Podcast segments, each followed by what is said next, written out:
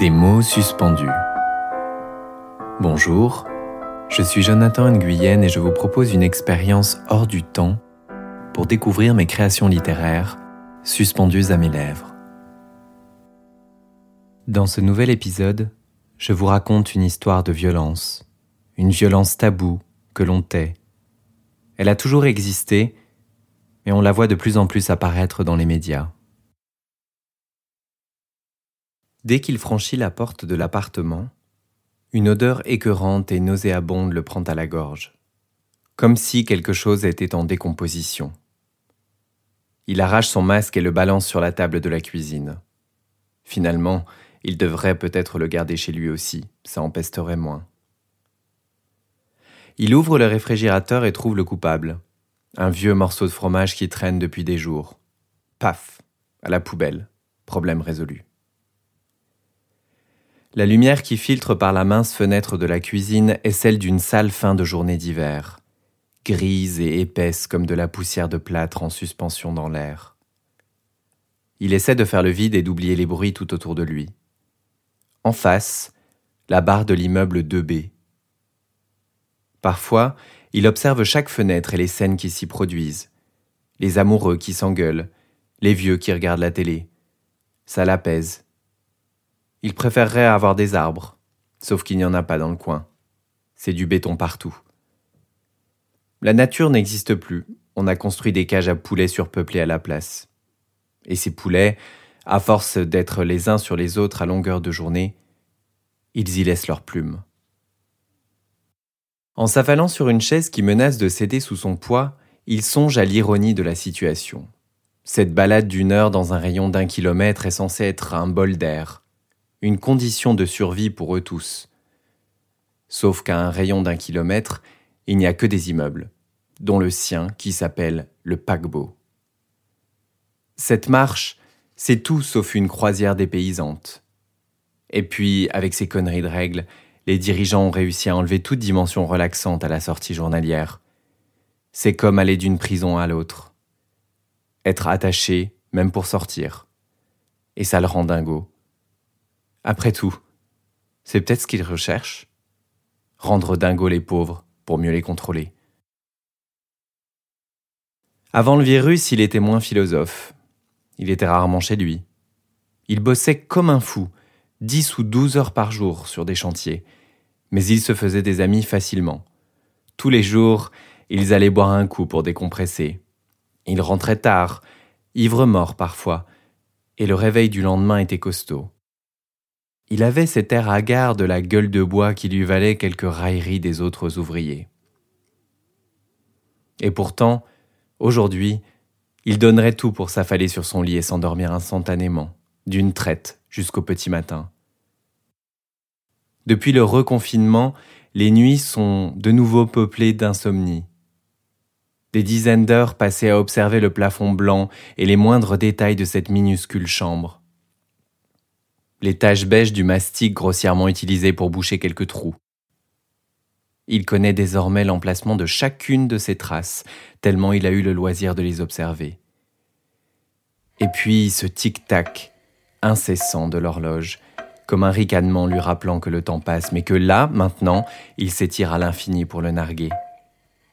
Il a l'impression que son cerveau fonctionne comme un hamster sur une roue, le même mouvement sans cesse, prisonnier et pitoyable. Les bruits sourds à côté sont étouffés, mais de plus en plus forts.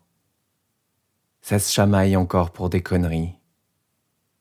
Il se lève, ouvre le frigo à nouveau, avant de se rasseoir. Soupir de satisfaction.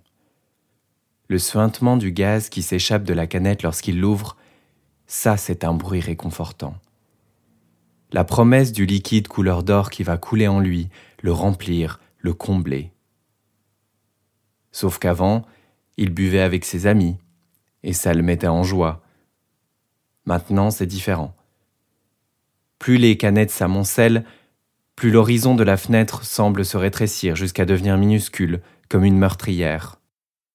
Et si, à côté, le bordel continue, son crâne se met à lui faire mal. La douleur vient par pulsation, et chaque bruit ressemble à un coup de marteau qu'on lui assène sur les tempes. La ferme à côté, j'ai besoin de calme Aujourd'hui, ce sera différent, songe-t-il en avalant une grande rasade de bière. Il ne se laissera pas couler. Il passera une soirée tranquille. Et puis, tout ça sera bientôt fini. Il pourra retravailler à nouveau. Il trouvera une autre boîte. Dans la construction, on ne reste jamais au chômage bien longtemps. C'est ce qu'il a expliqué à l'assistante sociale la semaine dernière. Bosser, c'est la seule chose qu'il fait et qu'il fait bien. C'est ce qu'il a vu son père faire toute son enfance. Et son père, même s'il était loin d'être parfait, lui avait donné un toit, aussi modeste fut-il. T'as ramené à manger? La voix le ramène brusquement à lui, dans la cuisine nimbée de pénombre, comme un couinement désagréable. Il n'a même pas remarqué que la nuit est tombée. Combien de temps s'est écoulé depuis son retour? Notion obscure, flexible, distendue. Il peut se passer des secondes ou des heures. Il ne fait plus toujours la différence. Elle se trouve juste derrière lui, mais il imagine très bien son visage. Elle secoue la tête d'un air contrarié, peut-être même dégoûté.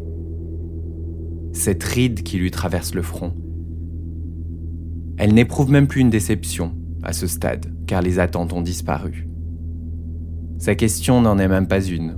Elle connaît déjà la réponse. Je t'avais juste demandé de ramener de la crème et des pâtes. Dans ce juste, il y a tout ce mépris dégoulinant qu'elle éprouve pour lui. Avant, il pouvait encore se justifier de ses actes par le fait qu'il faisait vivre la maisonnée. Désormais, il n'y a plus rien à faire pour la convaincre de son utilité. Ses filles non plus d'ailleurs, elles font comme s'il n'existait pas. Et ça le rend encore plus dingo. Dingo à hurler, dingo à fracasser tout ce qui l'entoure.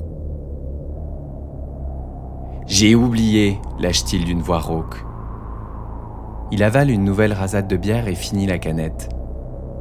Il sent le métal chauffer et fondre dans sa main droite calleuse et puissante. Il le sent se déformer sous la pression, réduit à néant par son pouvoir. C'est jouissif, comme un repère auquel il peut se raccrocher, alors que les pulsations dans son crâne reprennent par vagues de plus en plus rapprochées. T'es qu'un bon à rien. L'a-t-elle vraiment dit? Il n'en est pas sûr. Il jurait l'avoir entendu en tout cas. Pourquoi le cherche-t-elle comme ça? Elle sait très bien ce qui va se passer et comment ça va finir. Mais les mots résonnent. Les mots ne le quittent plus. C'était comme les disputes qu'il surprenait entre ses parents quand il rentrait de l'école. C'était exactement comme ça que sa mère appelait son père. Un bon à rien. Jusqu'à ce qu'il se foute en l'air. Ta gueule, ta gueule, fermez-la Les filles se sont ramenées et pleurent dans les jupes de leur mère. Mais elle, elle le regarde effrontément. Elle continue à faire sa fière. Ah oui, c'est comme ça. Très bien, il va lui montrer qui est l'homme. Comme à chaque fois, il y a d'abord l'incrédulité de l'avoir titubé et tombé comme une poupée de chiffon, au ralenti, à se demander si tout ça est réel. Puis il ressent cet intense soulagement de l'avoir fait taire, d'avoir fait taire la maisonnée entière et les voix dans sa tête une paix retrouvée pour quelques minutes qui n'a pas de prix. Ce silence le fait enfin se sentir libre. Et puis, lentement, apparaît un autre sentiment, la honte. C'est alors qu'il se rend compte, mais toujours trop tard, et que les murs finissent par se refermer sur lui et l'engloutir.